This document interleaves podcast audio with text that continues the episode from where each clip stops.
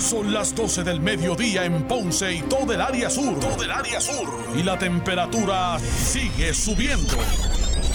Luis José Moura ya está listo para discutir y analizar los temas del momento con los protagonistas de la noticia. Es hora de escuchar Ponce en Caliente por Notiuno 910. Esto es Ponce en Caliente. Yo soy Luis José Moura, como de costumbre, de lunes a viernes.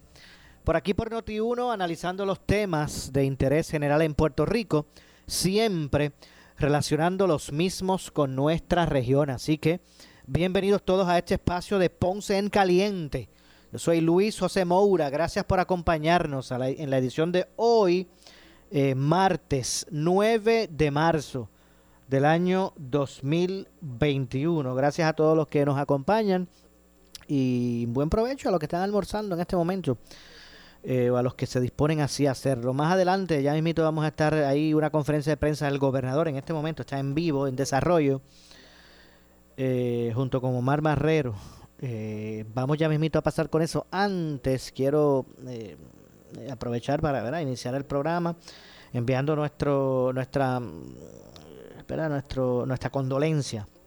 Toda la familia, los amigos, la clase periodística de Puerto Rico, eh, ante el fallecimiento del compañero periodista eh, Reinaldo Millán, Rey Millán, Rey, Reinaldo Millán Quiñones, eh, periodista y compañero de los medios de comunicación, colega y compañero, sobre todo. Eh, que falleció anoche en el Centro Médico de Río Piedras tras padecer de leucemia mielógena. Obviamente su amplia trayectoria. Eh, todos la conocemos, no solamente el pueblo de Puerto Rico, sino eh, la industria precisamente de las comunicaciones, por ser una destacada por muchos años, varias décadas. Estuvo ejerciendo el periodismo de altura en Puerto Rico, conocido Rey Millán por su, por su ética profesional, entre, entre otras cosas. A la verdad que en todo momento, aún atravesando su enfermedad, ya más bien con el vínculo de, las redes sociales continúa, continuaba aportando y también en otros, en, medio, estaba activo, eh, pero eh, también a través de, de, las redes sociales eh, continuaba aportando como periodista. Así que Rey Millán falleció anoche eh, en el centro médico de Río Piedra, donde estaba recluido eh, tras padecer de leucemia mielógena, que es un cáncer de los tejidos de la médula ósea que forman eh, la sangre. destacado por el aumento de glóbulos, glóbulos blancos incipientes, existen ocho categorías de esta condición que van desde eh, M0 hasta M7, dependiendo de cuáles son las células sanguíneas que han sido afectadas. Y estoy haciendo referencia a una nota del, amigo Nelson Collazo, estoy haciendo referencia a esa nota.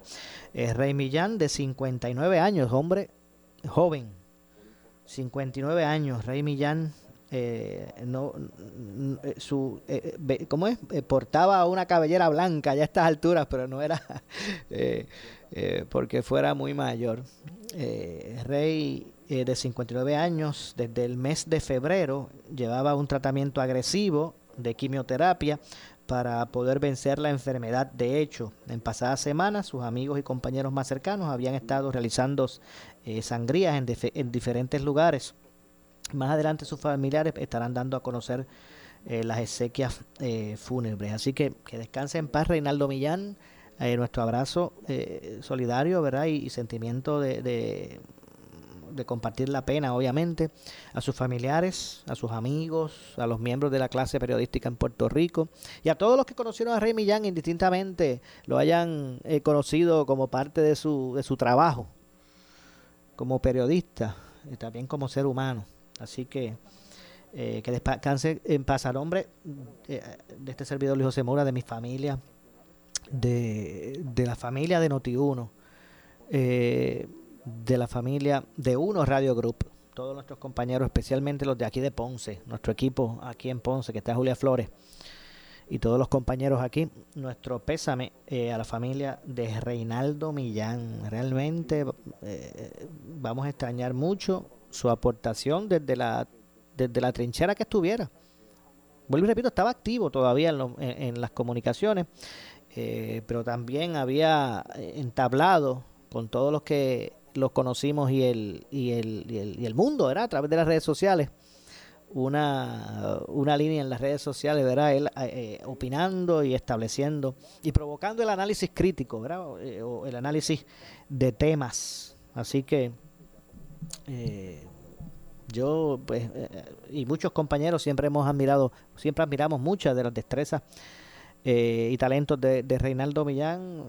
Por ejemplo, en mi caso puedo decir que, que su, su, su, su, verbo, su vocabulario, la forma que escribía, eh, sobresalía ante, ante muchos, aparte ¿verdad? de su sagacidad al momento de, de realizar las entrevistas. Fueron muchos los medios que trabajó eh, y por mucho tiempo eh, fue parte ¿verdad? De, esa, de, de, esos periodistas que uno pone en un sitial. Los que observamos nosotros, muchos de los que estamos ahora o de los que han, estado en el pasado, que también observamos y, y, y, y vimos como como las influencias, ¿verdad? Porque muchos de nosotros seguíamos, ¿verdad? Los medios y, observábamos los periodistas activos antes de uno, ¿verdad? Aspirar a, eso. Y una de esas figuras, ¿verdad? Que son las influencias de muchos de los que hoy estamos activos, es, eh, ha sido Reinaldo Millán. Así que eh, no solamente la clase, eh, la clase periodística o de las comunicaciones pierde un recurso valioso, sino que que Puerto Rico y el mundo pierde un ciudadano extraordinario. Así que que descanse en paz eh, Reinaldo Millán, a él, a sus familiares, a sus amigos y a todos los, los colegas que estoy seguro que estamos sintiendo o que sienten eh, este deceso por, por la vitalidad que aún mostraba Rey. Era una persona joven, 59 años. Eh, y esto ha sido algo repentino, esto tal vez comenzó en febrero o algo así, o un poquito antes, eh, tal vez, y de momento pues ya hay que eh, afrontar ¿verdad? su pérdida, así que no deja de, de, poner a muchos, a ponernos a todos a pensar lo frágil que es la vida y tratar de identificar qué es lo que debe ser importante en la vida para, para poder pues realmente pues uno eh, prestarle prestarle atención más allá de, la conmoción verdad que, que, resulta eh, una situación como esta tan repentina que también el golpe aprovechemos para que nos pongamos a, reflexionar lo frágil de la vida y, y, y, las prioridades y qué prioridades realmente debemos tener por el paso de, de, esta vida. Así que bueno, quería eh, comenzar de esa forma, eh, no es para menos. Esto fue una noticia que se desarrolló en la mañana y, obviamente, pues, repito, mi nombre personal de mi familia, de, de la familia de Noti1, de la familia de eh, Uno Radio Group, nuestro pésame. A la familia de Rey, de Reinaldo Millán Quiñones, Rey Millán. de hecho, y, y me identifico eh, muchos nos identificamos con él porque Rey también era una persona que aparte de su trabajo en las noticias fuertes, las hard news como le llaman, también eh, su, su, se destacó en, el, en lo que es el periodismo deportivo. No son, no, no son muchos, no han sido muchos en Puerto Rico los, las personas que han trascendido y son destacadas en el periodismo deportivo, porque una cosa es el, comentar, pero el realizar periodismo deportivo, no muchos, no son muchos. Eh, en Puerto Rico y él también fue uno de esos, de ellos, y, también su destacada participación en lo que es las noticias en general. Así que, bueno, repetimos, eh, el pésame a la familia, amigos y familiares de Reinaldo Millán Quiñones. Eh, hoy vamos a estar pasando también a, reseñar lo que está ocurriendo en este momento en la conferencia de prensa que ofrece el gobernador Pedro Pierluisi eh, junto a Omar Marrero. Hay una conferencia de prensa que está en desarrollo eh, y vamos entonces a pasar a escuchar parte de lo que allí está ocurriendo.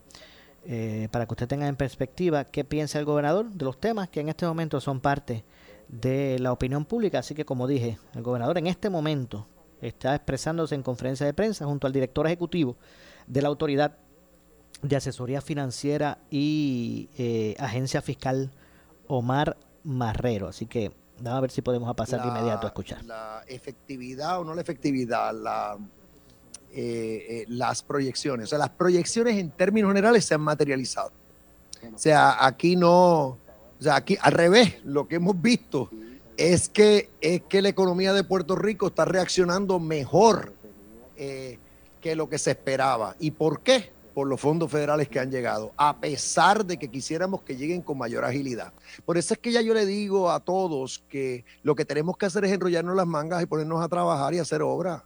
Y ahí vamos a tener los fondos federales. Eh, eh, ya está, eh, aquí los fondos federales no están en riesgo por reglas generales y lo que hay que hacer es, hacer la obra, maximizarlos, utilizarlos. Y esa es la consigna que tenemos todos en el gobierno y es lo que también de igual manera les le digo a los alcaldes y a las alcaldesas que, se, que trabajen en equipo con el gobierno. Alcalde y alcaldesa que traje, trabajen en equipo con mi gobierno le va a responder a su pueblo. Noticentro. Alcalde y alcaldesa que no haga eso no va a salir bien porque no va a rendir resultados, no le va, no, no, no va, no va a ser la misma obra. Es más fácil hacer la obra trabajando en equipo con mi administración que de otra manera. Es tan sencillo como eso.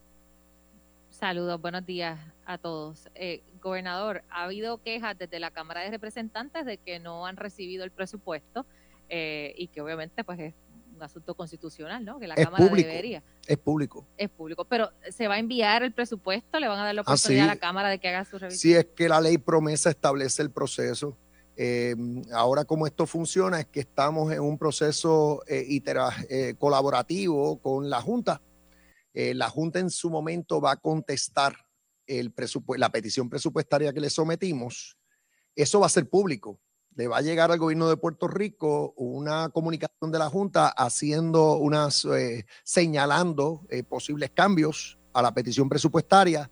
Entonces tendremos otra fecha límite, la tenemos ya, en la que tenemos que someterle nuevamente a la Junta una petición presupuestaria revisada y eso va a ser público otra vez. Entonces la Junta finalmente eh, ya está establecida una fecha en la que la Junta le somete el presupuesto a la Asamblea Legislativa para consideración en la Asamblea Legislativa.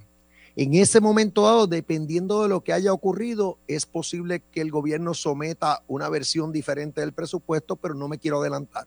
Yo tengo que esperar a ver qué presupuesto le somete la Junta en su momento a la Asamblea Legislativa.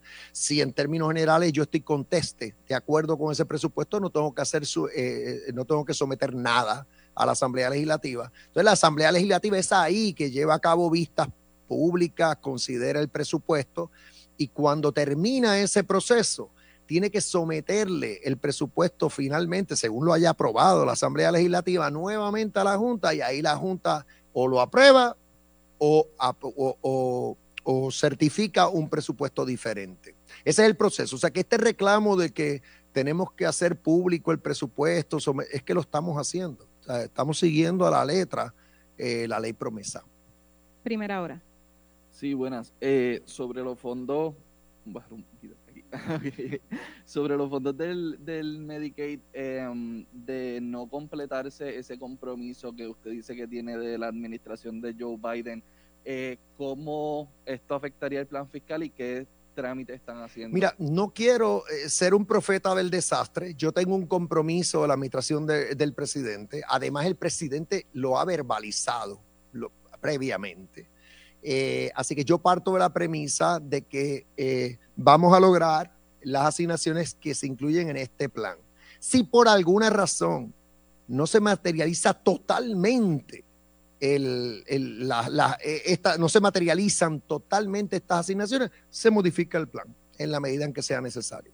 Pero no hay duda de que el presidente tiene ese compromiso que es de darle trato igual a Puerto Rico. Si por alguna razón eso varía un tan de cualquier manera, pues se tiene que ajustar el plan fiscal. Vale, perfecto. Otra preguntita sería rápido si le ha comentado a la Junta de Supervisión Fiscal el dinero destinado a los cabilderos de la estadidad y qué expresión le han hecho, si alguna. Está sometida una, un planteamiento presupuestario ante la Junta eh, y eso todavía está pendiente de resolución. Culminamos. Gracias. Bueno, estamos escuchando la conferencia de prensa que ofreció el gobernador eh, de, o que, está ofreciendo el gobernador de Puerto Rico, eh, Pedro Pierluisi, al respecto. Así que vamos a pasar a escuchar eh, los planteamientos iniciales en términos de eh, la conferencia junto con Omar Marrero, quien es el director ejecutivo de la Autoridad de Asesoría Financiera eh, y agencia eh, fiscal. De hecho, el gobernador venía de opinar varias cosas, venía de opinar de que ya era momento de que los empleados públicos pues regresaran, bueno, tanto públicos como privados, a sus áreas eh, físicas, ¿verdad? De trabajo, a, sus a, labores presenciales, no tan solo en el servicio público, sino en la, en la empresa privada, entre otras cosas. Ya elemento que ya había adelantado hace, hace la semana pasada, o hace dos semanas la eh, secretaria de la gobernación estaba abriendo el camino para, para eso. Así que pudimos ver cómo hoy eh, respaldó ese planteamiento el gobernador, entre otras cosas, eh, y pudo pues establecer eso. Así que, como dije, esta conferencia de prensa vamos a pasar a, escuchar entonces lo que ha sido, lo que han sido los, los planteamientos del, del gobernador al respecto. Eh, vamos a ver si podemos pasar. De, protestar, hacerse sentir. Reconozco que Lautier quisiera que la P3, es decir, Luma, la reconociera como el representante exclusivo del personal de, de la autoridad y del personal de la autoridad que pase a trabajar a Luma.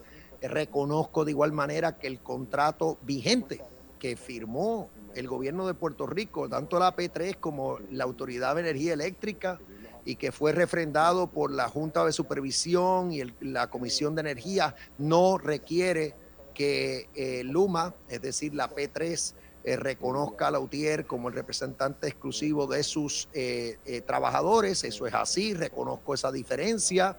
y lo que sí estoy muy pendiente es de que se cumpla con el contrato en el sentido de que cualquier empleado de la autoridad que pase a laborar eh, con Luma, eh, eh, con la P3, su compensación tiene que ser igual o mejor a la que tiene actualmente, compensación y beneficios. Y de igual manera que Luma tiene que, si el empleado desea quedarse eh, con su plan de retiro de la autoridad, que Luma tiene que hacerle las aportaciones que correspondan a ese plan. Ese es, el, es que está en el convenio.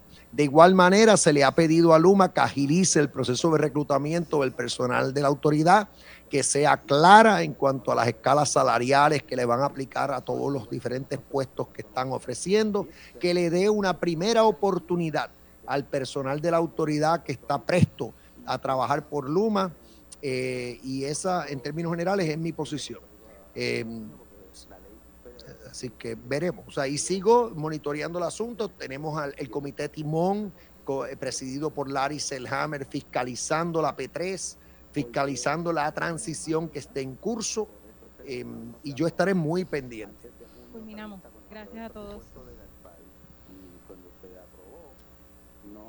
Bueno, vamos a continuar escuchando eh, esta conferencia de prensa donde el gobernador eh, pues expresa sobre varios temas relacionados a eh, lo que ha sido ¿verdad? la reciente reunión con la Junta de Supervisión Fiscal y qué es lo que está ocurriendo al respecto. Realmente hay varios temas financieros que como ustedes escucharon en ese primer segmento se encuentra el presupuesto de Puerto Rico, que no ha sido eh, todavía enviado. De hecho, eh, también ha habido un retraso en lo que ha sido el proceso de, confirmación de los nominados del gobernador, aunque hoy comenzaba en el Senado el proceso conducente al, a lo que es el, la posición de secretario de Estado. Eh, Así que en ese sentido, pues vamos a ver si pasamos a escuchar, eh, a continuar escuchando la conferencia de prensa. Segundo, este plan revisado propuesto incluye una mayor disponibilidad de fondos federales de Medicaid, dado los compromisos del presidente Biden. Y tercero, este plan revisado propuesto también incluye iniciativas clave que he expuesto claramente en mi plataforma de gobierno, así como en el borrador de la petición presupuestaria que le sometimos a la Junta hace varias semanas atrás. En cuanto a las perspectivas macroeconómicas, eh, un, punto, un punto de partida más fuerte para estas eh, surge del el pronóstico que les mencioné del CBO sobre el crecimiento de Estados Unidos. Básicamente lo que ha sucedido aquí es que el descenso que pronosticaba el, el CBO en el, en el, para, el, para el año, eh, en, el, en el 2020, era de alrededor de 5.6%. Pero ahora, en abril eh, de este año, el descenso el descenso que ahora se, anticipa es de 3.4%. O sea que el descenso que tuvo la economía, vamos a, déjame eh, expresarlo de otra manera, el CBO ha ajustado eh, el estimado que tuvo del impacto que iba a tener la pandemia en el 2020 en la economía de Estados Unidos, incluyendo a Puerto Rico. Originalmente pensaba que la pandemia iba a tener un impacto de negativo de 5.6%. Y en, su último estimado, ahora lo que indica es que el impacto en el 2020 fue de 3.4%. Segundo, el Fondo Monetario Internacional proyecta ahora una tasa de crecimiento del Producto Interno Bruto de Estados Unidos del 5.1% para el 2021, frente al 3.1% que había estimado en octubre del año pasado.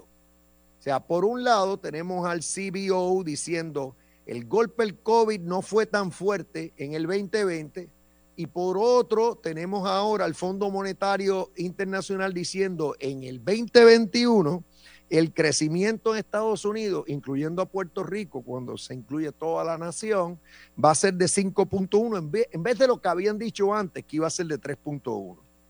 Y estos cambios, pues obviamente impactan las proyecciones, no solo para, bueno, básicamente las proyecciones en el plan fiscal que estamos presentando. De igual manera, lo que está pasando aquí es que el estímulo en la isla por todos estos fondos federales que han llegado fue mayor de lo que se había previsto. Y también lo que hemos visto es que se ha ejecutado más rápido de lo que se esperaba, que los fondos están entrando más rápido de lo que la Junta en el plan fiscal certificado del año pasado esperaba. Específicamente, se calcula... Vamos a hacer la pausa, regresamos de inmediato con más. Regresamos con esta conferencia y otros temas. Esto es Ponce en Caliente. En breve le echamos más leña al fuego en Ponce en Caliente por Notiuno 910. Somos la noticia que quieres escuchar las 24 horas de uno de los aspectos más importantes de nuestra sociedad es la criminalidad. Es la criminalidad. Los acontecimientos que ponen en riesgo tu seguridad y la de los tuyos. Solo aquí, en Noti 1630, se analizan y se fiscalizan los casos donde la ley y el orden se han puesto en juego. Ex juez Ferdinand Mercado. Juzgar a la policía o decir que todo este aumento es por ineficiencia es extender demasiado la teoría. Ex jefe de fiscales José Capó. Oye, si hubiese sido un varón el que estuviera sentado allí, yo creo que las mismas interrogantes e inquietudes se lo hubiesen hecho de igual forma. Este aspecto del género hay que tener cuenta porque rápido se saca como si fuera la salvación, ¿verdad? De por qué ocurrieron los eventos. Licenciado Eddie López. Se trae el asunto de que todo aquel o aquella que sea objeto de una orden de protección, se le va a multar en cerca de 100 dólares. Pero esto de verdad va a tener un efecto disuasivo en una persona que agrede a otra dentro del núcleo familiar. A la una de la tarde tú escuchas Ante la Justicia. Ante la Justicia. Con el Dream Team de expertos en Derecho. Solo por Noti 1630. Primera fiscalizando. Sí, buenos días. Llamaba para despedirme. Llevamos muchos años juntos, pero lo nuestro se acabó. Señores, la autoridad Es que de... muchas noches te ibas y yo no sabía cuándo te ibas a volver. Y yo aquí esperándote, pasando las noches en vela. Señora, es la luz. Y lo único que recibía eran cartas pidiéndome más chavos. Señora. Pero ahora la que se va soy yo. Y con uno con más power. Cámbiate a energía renovable con Power Solar y congela tus costos energéticos con pagos desde 144 mensuales y ahora con nueva garantía extendida Platinum, el único préstamo personal en Puerto Rico que te protege ante una amenaza de huracán y terremoto. Llama ahora al 787-331-1000 para recibir una orientación y cotización gratis. 787-331-1000 Power Solar. El Comité Oficial de Retirados te invita a sintonizar el programa El Comité Oficial de Retirados Informa, que se transmite todos los jueves de 9 a 10 de la noche por Noti 1630. Si eres pensionado del sistema de retiro del gobierno central, de maestros o de la judicatura, sintoniza nuestro programa para conocer al comité, recibir orientación valiosa sobre nuestras pensiones y aclarar dudas sobre la quiebra del gobierno bajo el título 3 de promesa. Entérate cómo puedes defender tu pensión. Luego de un terremoto significativo o tsunami, los servicios básicos como agua y luz pueden verse afectados. Es necesario que incluyamos en nuestra planificación agua y alimentos no perecederos para un mínimo de tres días. La preparación es un regalo de amor para usted y los suyos. Infórmese redsísmica.uprm.edu redsísmica.uprm.edu Recuerde que prepararnos es responsabilidad de todos. El 2021 ya está aquí y te pregunto, ¿tu sistema de seguridad está al día? Act Security te ofrece las mejores soluciones en el mercado. Todos nuestros equipos están equipados con Alarm.com, la plataforma más avanzada en seguridad y además el mejor equipo de alarmas QoLSys, cámaras que graban en la nube, control desde tu celular. En fin, llámanos y convéncete. 570-55 Act Security. No tomes decisiones por ahorrarte unos pesitos. La seguridad es algo serio, así que déjaselo a los expertos. 570-55 o visita mialarmagratis.com. Act Security. Mira, tú sabes cómo es te lo da la velaza. A ti nada más te quiero, a ti nada más.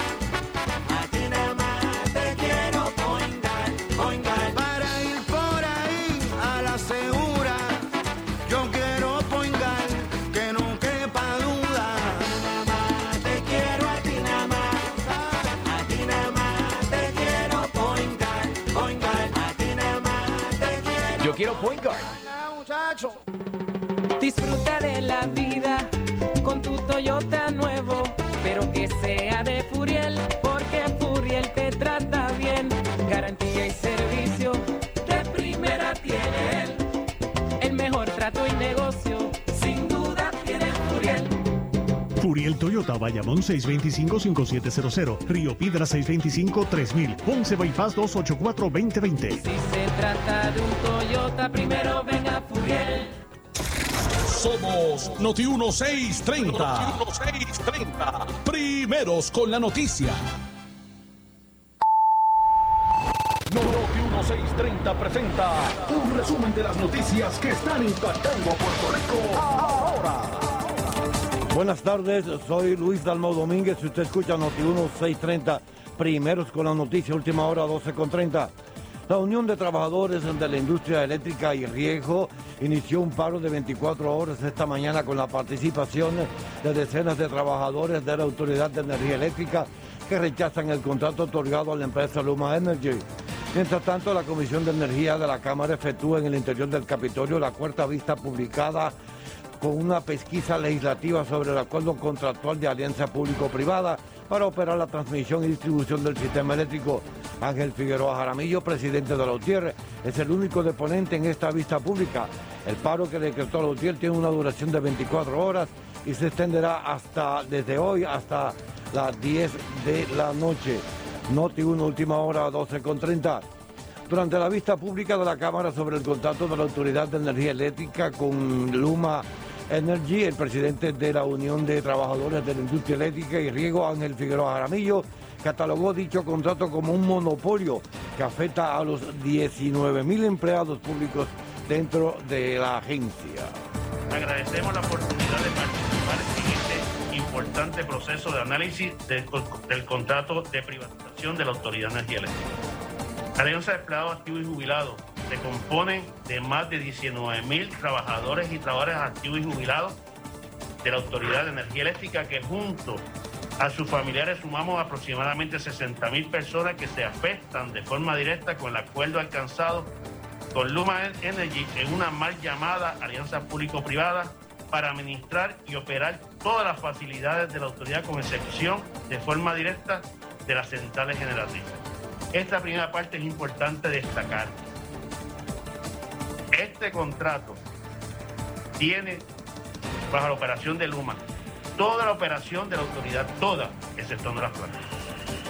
Por lo tanto, sí hay una creación de un monopolio privado en esa dirección porque al país se le vendió la idea que el proceso de privatización iba a abrir esto al mercado de la competencia, más sin embargo la propia ley 120 dice lo contrario y la, el contrato que se, se- se estableció demuestra lo que dice la ley 120, que es un solo operador para el sistema de transmisión y distribución. Sin embargo, aquí se está añadiendo el área de oficinas comerciales, el área de todo el, andamiaje de support a esas oficinas, recursos humanos, finanzas, todo el andamiaje operativo y administrativo de autoridad bajo este contrato. Y eso es importante que lo mantengan bien atentos porque más adelante vamos a estar hablando de las posibles ganancias ocultas dentro de este contrato.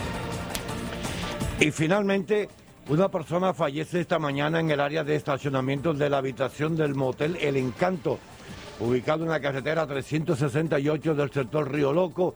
Esto es en el municipio de Yauco. Según información preliminar recibida por personal del centro de mando de la policía, se reportó un caso médico en el lugar. Agentes adscritos al distrito de Yauco llegaron al lugar y encontraron un hombre cuya identidad se desconoce en el piso. Paramédicos de emergencia médicas estatal determinaron ausencia de signos vitales. Noti 1, última hora, 12.33.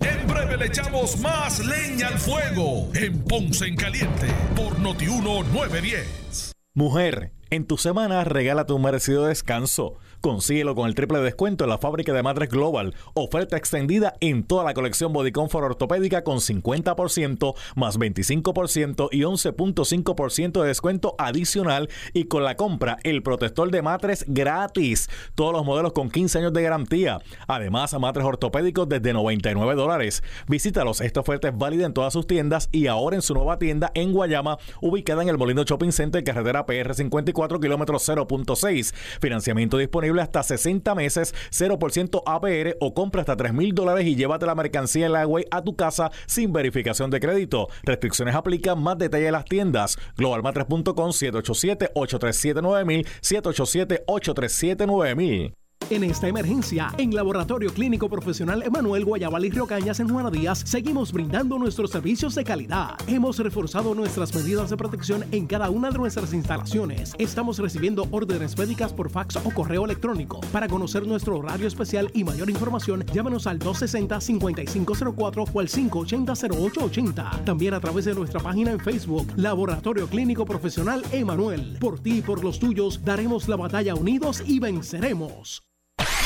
El área sur está que quema. Continuamos con Luis José Moura y Ponce en Caliente por el 910 de tu radio.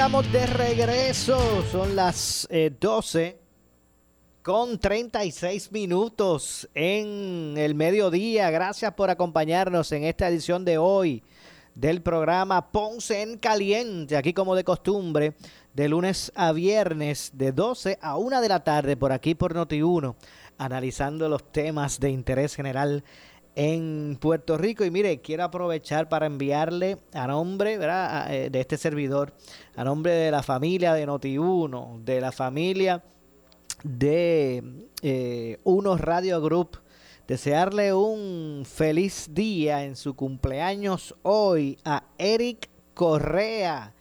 eh, de Global Matres, eh, propietario, presidente, fundador, a Eric Correa, eh, propietario de Global Matres, que está hoy celebrando su cumpleaños. La verdad que eh, hoy pues es un día especial en ese sentido y queremos aprovechar para enviarle nuestro abrazo, nuestra felicitación y desearle que este año eh, que para eh, ti comienza hoy, Eric, sea uno de grandes bendiciones, tanto para ti como para tu familia. Así que a nombre de toda la familia de Uno Radio Group completa, todas las emisoras, todo Uno Radio Group, nuestro abrazo y deseos eh, de que pases hoy un feliz día con, tu, con tus familiares y que obviamente reconocemos ese, ese, esa actitud emprendedora eh, que ha hecho eh, o que ha marcado la diferencia.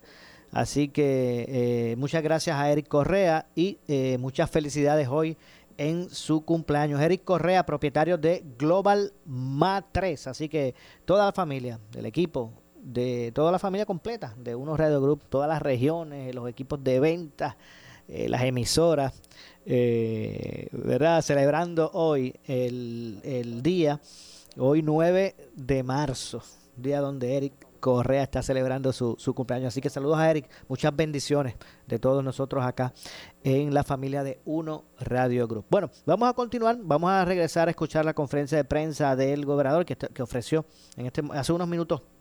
Hemos estado reseñando la misma.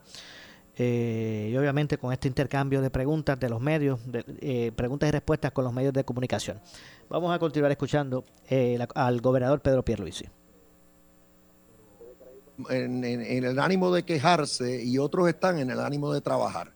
Y yo lo que le reclamo a todos los alcaldes y las alcaldesas es que se sienten con los jefes de las agencias del gobierno de Puerto Rico, que se siente con el director de Col 3 en Puerto Rico, que se siente con el secretario de la vivienda. A mí me consta que sí les han dado a todos los municipios eh, básicamente todas las reglas de juego para solicitar accesar estos fondos. También eh, se están tomando las medidas para flexibilizar los requisitos que ha impuesto el gobierno federal. Lo digo yo directamente. La administración del presidente Biden, su equipo de confianza ha hecho esos compromisos conmigo. A nivel de el propio secretario de Seguridad Pública, Alejandro Mayorkas, aquí, el primer gobernador que llamó en todo Estados Unidos fue a mí para expresarme, entre otras cosas, que sí, que está en disposición de flexibilizar los requisitos. Pero en vez de quejarse por quejarse, lo que hay que hacer es sentarse a trabajar, presentar los proyectos que necesita y entonces se le va a ayudar. A todos se les va a ayudar, y respectivamente de qué partido sean, porque aquí estamos en ánimo de trabajar. Todos los jefes de agencia del gobierno de Puerto Rico saben que nosotros aquí hay que actuar con sentido de urgencia, que van a atender a todos los alcaldes y alcaldesas. Pero eso sí, esto es un trabajo en equipo fuera de líneas partidistas. Y lo mínimo que tiene que hacer cada alcalde y alcaldesa es sentarse con los jefes de las agencias del gobierno que están bajo instrucciones claras de este servidor para entonces presentar sus proyectos, cumplir con los requisitos, porque aquí nadie puede pretender que, que le van a dar los fondos sin cumplir con requisitos y entonces beneficiar a su pueblo. Foro noticioso. Por cierto, en el día de hoy hay prácticamente todos los alcaldes están invitados a una actividad aquí auspiciada por AFAF para precisamente ir por encima de todos los fondos que están disponibles, los diferentes programas que tiene el gobierno para asistirles, pero yo creo que tienen que, algunos aquí tienen que bajar el tono. Aquí, eh, o sea, la- las elecciones vienen de aquí a casi cuatro años. Aquí lo que hay que hacer es ponerse a trabajar y dejar, dejar de estar hablando para la grada. Foro noticioso. Gobernador, tengo una duda con los 86 millones. Usted dice que abarca todo. ¿Eso están comprometidos ya o no? Perdón, ¿qué los cantidad? Los de 86 millones. Ah, los Bueno, ese es el estimado que incluimos en este plan revisado a base de los fondos que han estado entrando y que están debidamente reportados hasta el día de hoy. Y como dije, tiene varios componentes. Ahí están los fondos de FEMA, que la Junta ya previamente había estimado, rondan alrededor de unos 50 mil millones de dólares para todo el periodo que cubre eh, el plan fiscal y las proyecciones eh, económicas. Eh, de igual manera, ahí están incluidos los fondos bajo el programa SDBGDR, están incluidos fondos de otros programas, otras agencias federales como Cuerpo de Ingenieros. Ahí está incluido también lo que vamos a recibir de las compañías de seguro, entre otras fuentes. Gobernador, en las iniciativas, en la presentación, dice para este, ajustar tasas contributivas de individuos y corporaciones a un nivel en línea con otras jurisdicciones de Estados Unidos y así poder mantener la competitividad. ¿A, qué, se refiere con eso? Se refiere a que cuando uno mira lo que se paga, lo que pagan aquí tanto individuos como corporaciones en contribuciones, es más alto lo de, de lo que deberíamos pagar cuando lo comparamos con lo que están pagando los que se mudan a los estados. Y Puerto Rico no vive en un vacío. Nosotros competimos con los estados. ¿Para qué? Para población. La gente cuando decide dónde va a residir, pues quiere, miran entre otras cosas y ven acá, ¿y cuántas contribuciones yo voy a pagar allí? El que quiere establecer un negocio, puede ser una panadería, como puede ser un colmado, entre otras cosas, cuando evalúa los costos, ¿qué mira? Lo- el costo contributivo, lo que le va a cobrar el gobierno al establecer su negocio en esa localidad. Y cuando vemos en Puerto Rico están muy altas las contribuciones tanto para individuos como corporaciones. Y lo que incluimos aquí es una reducción de alrededor de 20% en la carga contributiva de tanto individuos como de corporaciones. Bajarla. No, no, bajarla, no, aquí no se puede subir. No. Aquí hay costos que nosotros estamos tratando de bajar, que no son competitivos, como el costo energético, y estamos haciendo toda una transformación del sistema eléctrico para bajarlo. Eh, eh, y hay otros costos eh, que impactan, por ejemplo, el costo de obtener permisos. Pues queremos agilizar los permisos. Pero en el área contributiva, que tiene un impacto directo en las finanzas del gobierno, pues sí, este, plan propone que se reduzca la, la carga contributiva de individuos y corporaciones por 20%. El vocero. Saludos, gobernador. Eh, quisiera preguntarle sobre Medicaid. Sí. Eh, obviamente entiendo que la extensión última que habían dado para esos fondos me parece que vence, si no me equivoco, es en octubre. 30 de septiembre. El 30 de septiembre. Y quería preguntarle, ¿verdad? Más allá de esperanza, eh, ¿qué gestiones hay para que, primero, para resolver, ¿verdad? El, el vacío que dejan perder esos fondos y segundo, que sea una asignación finalmente permanente. Sí, es que eso es precisamente es lo que yo espero a base de mis conversaciones al más alto nivel en el gobierno federal. No, no es esperanza, no es esperanza, porque ya básicamente yo ya eh, yo he tenido conversaciones directas con el personal de confianza del presidente, eh, así como el liderato congresional. El presidente tiene un compromiso y con hacer, sí, trato igual a Puerto Rico de forma per- permanente en el, en el programa de Medicaid. Por eso es que se está incluyendo esto aquí. Así que, ¿qué yo espero? Que se incluya en la petición presupuestaria del presidente al Congreso. ¿Qué espero? Que se incluya en un vehículo legislativo para que sea esta asignación sea permanente. ¿Qué vehículo? Puede ser el, del, el próximo vehículo de reconciliación presupuestaria que someterá el Congreso o pudiera ser otro vehículo. Pero el compromiso está. Yo le he confirmado directamente. Está. Básicamente, vamos a decir que este servidor tiene luz verde tiene luz verde de parte de la administración del presidente Biden para hacer este reclamo e incluirlo en el plan fiscal. El pro- la petición presupuestaria del presidente no se ha sometido. Pero este servidor, y lo digo de frente, tengo luz verde de parte de la administración del presidente Biden para incluir en el plan fiscal revisado del gobierno de Puerto Rico las asignaciones que estamos incluyendo bajo el programa de Medicaid. Bueno, hay que ver la gráfica porque varía de año en año. Aquí utilizamos la firma de Milliman para hacer los estudios actuariales. Como dije, vamos a mejorar el programa. O sea, vamos a mejorar, vamos a incluir cuido prolongado, vamos a incluir pago de primas de Medicare, vamos a incluir servicio de ambulancia en situaciones que no necesariamente son de emergencia, entre otras eh, mejoras al programa actual. Vamos a aumentar el número de beneficiarios, obviamente, porque vamos a tener fondos adicionales. En la gráfica se pueden ver las cantidades y cómo, cómo van, cómo comparan con el, con el plan fiscal vigente y cómo comparan eh, en, las- en los estimados del plan fiscal vigente y cómo comparan al, al incluir estos fondos federales adicionales. Noticel. Mm, Buenos días. Mi pregunta es un poquito más filosófica. Noto que esta propuesta apuesta mucho a, a la dependencia de fondos federales y quería saber cuándo va a haber una conversación de cuándo se va a hablar de que el país va a generar riqueza propia más allá de esta constante dependencia de fondos federales Bueno, y es que lo, eh, tengo que decirlo primero. estos fondos federales son una bendición. O sea, este discurso de dependencia yo, yo sinceramente ni lo entiendo. Porque aquí la riqueza que queremos seguro la genera el sector privado, lo sabemos. Y vamos a incentivar ese sector privado para que cree más, más y mejores empleos.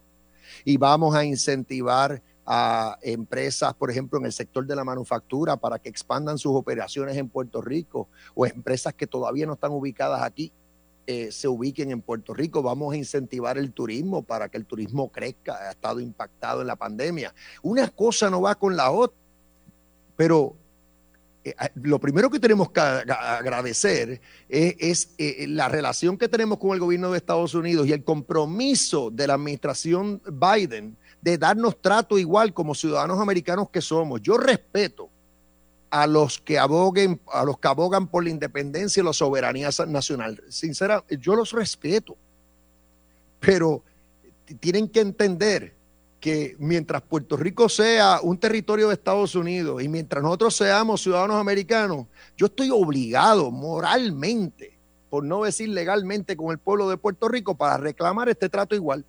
Y después del el resultado del plebiscito, vamos a añadir los derechos políticos que no tenemos. O sea que vamos a entender esto. O sea, como ciudadanos americanos constantemente, y lo sabe la administración Biden, yo voy a estar reclamando trato igual para nosotros en todos los programas federales.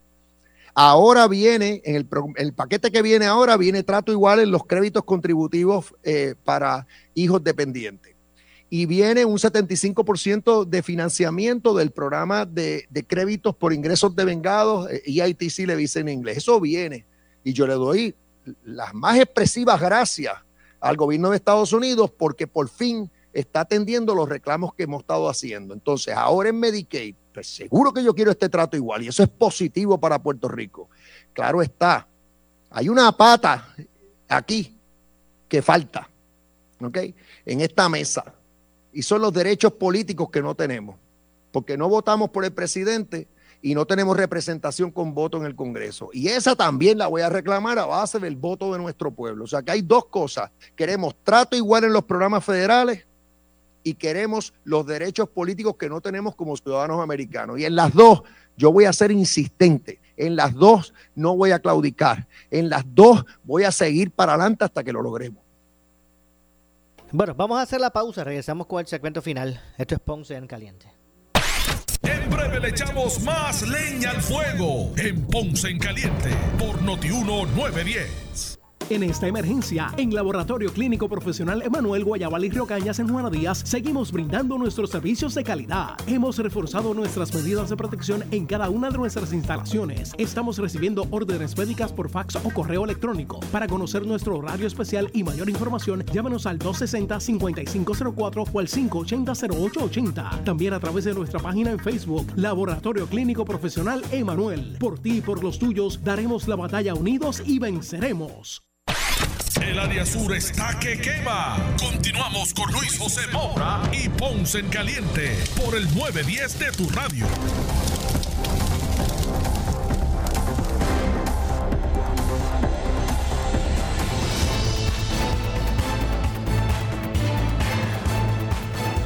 Bueno, estamos de regreso ya a nuestro segmento final. Soy Luis José Moura. Esto es Ponce en Caliente. En estos minutos que nos restan, vamos a continuar escuchando las expresiones del gobernador en conferencia de prensa hace unos minutos, eh, junto con Omar Marrero. Así que vamos a escuchar lo que dijo el gobernador.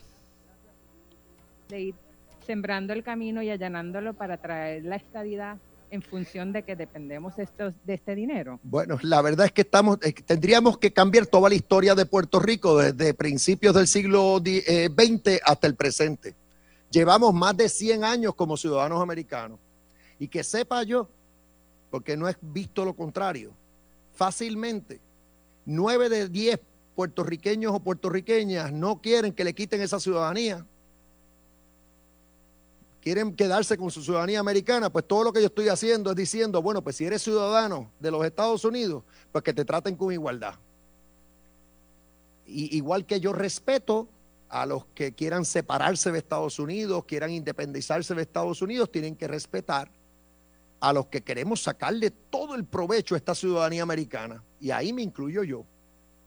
Continuamos. Centro de Periodismo Investigativo. Saludos, gobernador. Tengo cuatro preguntas, tres del plan fiscal y una que tiene que ver con el plan de ajuste. Eh, lo primero es el plan fiscal, el que usted está sometiendo, es público. El documento está público. Ok. Este, en este. Sí, está en la, en la, en el portal de AFAF. Ok. Eh, con respecto a la presentación que se nos presenta, ¿verdad? Que se nos está dando hoy, no veo. eh, Bueno, estamos escuchando al gobernador contestar preguntas de la prensa en esta conferencia de prensa eh, que hace unos minutos está ofreciendo como parte de sus reuniones eh, recientes con la Junta de Control Fiscal y los y las consideraciones que se está haciendo para la evaluación Sí, del eh, presupuesto. eh, por, habría que, hay que ir por encima del plan fiscal, pero obviamente eh, eh, algunos de los recortes eh, no los vas a ver aquí incluidos en el plan fiscal nuestro, el plan revisado nuestro, porque por ejemplo en el área de nómina pública estamos reclamando justicia salarial para los, servidores públicos.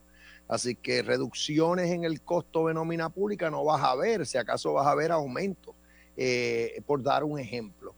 En el área de municipios, pues en el plan fiscal como medidas fiscales estaba que seguir reduciendo las transferencias a los municipios. Aquí ves que decimos vamos a congelarla. En el plan fiscal actual también le reducen a la universidad las transferencias a futuro y nosotros estamos diciendo no más recortes a la universidad. Te lo doy como ejemplo. No están todos los ejemplos, pero sí, o sea, eh, eh, estamos, nuestra visión es diferente a, a la, que, la que tiene el plan fiscal actual y la estamos esbozando en este. Entiendo, entonces, gobernador, y, y- y precisamente a lo que usted menciona, no estamos entonces ante otro escenario, eh, algo pro forma, donde se implementan gastos, ¿verdad?, en asesoría para crear este plan fiscal para finalmente aprobar la versión de la Junta, porque la Junta no va a dejar fuera Bueno, estas yo no medidas puedo. fiscales. Sí, entiendo, entiendo la, la, eh, la, la pregunta. Eh, yo no puedo paralizarme. O sea, yo no puedo básicamente porque en el pasado no se convenció a la Junta de cambiar postura, pues entonces yo dejar de, de hacer el reclamo. Yo tengo palabra empeñada con el pueblo de Puerto Rico a hacer reclamo en estas áreas, pero les tengo que decir que aquí lo que ha pasado que ha cambiado este panorama es que yo tengo un compromiso directo de la administración de Biden de darle trato igual en el programa de Medicaid a Puerto Rico. Y eso cambia el panorama fiscal de Puerto Rico a futuro.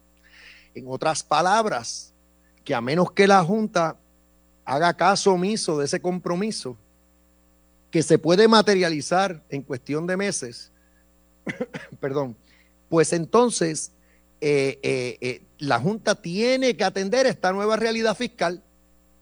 Y nosotros de buena fe le estamos diciendo cómo atenderla, que eh, provea los recursos para las iniciativas que he mencionado eh, y que permita una reducción en las tasas contributivas en Puerto Rico para que seamos hasta cierto punto competitivos, ¿sí? Para que seamos competitivos con los estados, porque a fin de cuentas somos parte de esta nación. Si finalmente se aprueba la versión... Luis, la- para añadirle al gobernador, porque yo creo que tú traes unas preguntas puntuales, en la página 14 y en la página 93 del plan fiscal va a ver las medidas fiscales que estamos eh, ¿verdad? Eh, de acuerdo con la Junta de Supervisión Fiscal. Vas a ver en la, eh, en la eh, sección de eficiencias de agencia, somos más conservadores con la, con la cantidad de consolidaciones. Este, vamos a enfocarnos en la que se están trabajando actualmente, no se prevén adicionales. La oficina del CFO, el gobernador lo ha, lo ha mencionado, es una de las áreas principales que se van a garantizar ¿verdad? y va a mejorar mucho más eh, eh, la parte fiscal. Seguimos con la reforma en, Medicaid, como tú bien sabes, los, costos de Medicaid, a pesar que tenemos todos estos fondos, ¿verdad? Eh, y el compromiso de la administración, tenemos que asegurar que los costos de, Medicaid se mantengan controlados, porque como tú bien sabes, la inflación del Medicaid, de, de healthcare va por encima de la inflación normal. Y por último, seguimos comprometidos con la parte de tax compliance y fees enhancement. Así que sí hay unas medidas fiscales que estamos de acuerdo con la Junta, pero hay otras que ¿verdad? Siguiendo el enfoque pragmático del gobernador, vamos a enfocarnos en lo que podemos ejecutar. No vamos a poner aquí en el plan fiscal una meta bien ambiciosa cuando sabemos que luego de la experiencia de cuatro años, en muchas de las iniciativas que se pusieron en el plan fiscal, gracias a consultores de la Junta, no se ataban a la realidad. Así que fuimos un poquito más juiciosos. Y por último, lo único que quiero añadir es que fiel al compromiso del gobernador, trabajamos sobre el documento, trabajamos sobre el documento de la Junta de Supervisión Fiscal, distinto a otros eh, años, Luis, donde era un documento totalmente distinto, donde tú no podías generar una comparativa, un documento, un markup en contra de la Junta, aquí se hizo de una manera distinta y así se comunicó. Y esto, ¿verdad? Es eh, eh, evidencia del compromiso de que vamos a trabajar juntos y que se puede trabajar juntos, obviamente, con las diferencias filosóficas que podemos tener. Eh, es bien importante ese último punto. Eh, a propósito, estamos siendo bien pragmáticos. Bueno, ahí escucharon al gobernador junto a Omar Marrero en la conferencia de prensa. Lamentablemente se nos ha acabado el tiempo. Nosotros regresamos mañana con más. Soy Luis José Moura, tu esposo en caliente. Pero usted, amigo, amiga que me escucha, no se retire que tras la pausa ante la justicia con el compañero Eddie López, licenciado Eddie López, también el ex juez eh, Ferdinand Mercado y el ex jefe de fiscales José Capo. Así que pausamos luego de la pausa ante la justicia. Escuchas WPRP 910, Noti 1 Ponce. Noti 1 no se solidariza necesariamente con las expresiones vertidas en el siguiente programa.